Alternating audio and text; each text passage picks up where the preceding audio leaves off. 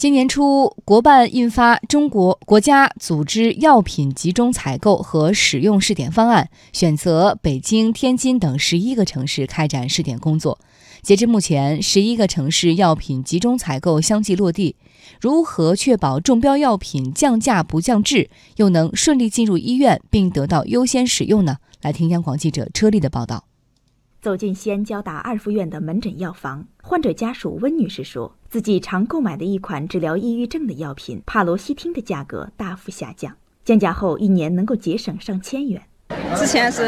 六十块钱，现在三十，长期吃的话你要贵一半的钱吗？二零一八年十一月，国家药品集中采购和使用试点工作正式启动，以全国四个直辖市和包括西安、厦门、沈阳在内的七个城市的公立医疗机构作为集中采购主体，组成了“四加七”采购联盟，利用十一个城市的团购效应和医疗企业进行谈判议价，从而降低药品价格。在中选降价的二十五个药品中，通过一致性评价的仿制药有二十二种。这次降价药品主要针对高血压、抑郁症、乙肝、肺癌等需要长期用药的慢性疾病，价格平均降幅在百分之五十二，最高降幅达百分之九十六。西安交通大学第二附属医院药学部主任张抗怀表示，患者药费负担明显减轻。当然，我们说常用的这个降血脂的药物阿托伐他汀，它的零售价三十九块多。那么这次执行之后，它的价格就到了六块六。还有一些像，比方说治疗乙肝的药物。有一个药物叫安提卡韦分散片，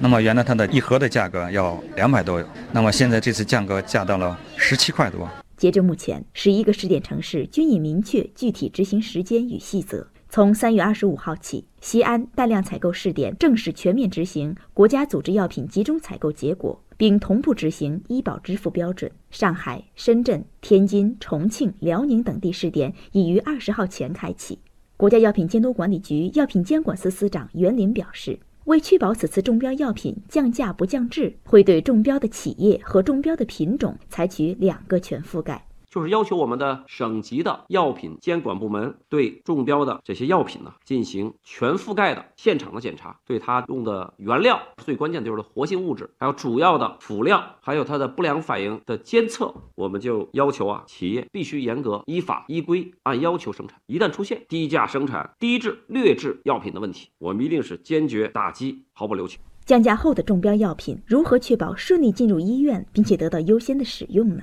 国家卫生健康委医政医管局局长张宗九给出了答案：不能以费用控制、药占比和医疗机构品规数量等要求为由，影响中选药品的合理使用与保障供应。第二呢，就是要求公立医疗机构优化用药结构，将中选药品纳入医疗机构药品处方集和基本用药供应目录。严格落实按通用名开具处方的要求，确保在同等条件下优先选择使用中标药品。第三呢，就是要求卫生健康部门加强督促公立医疗机构按约定的采购量优先采购和使用。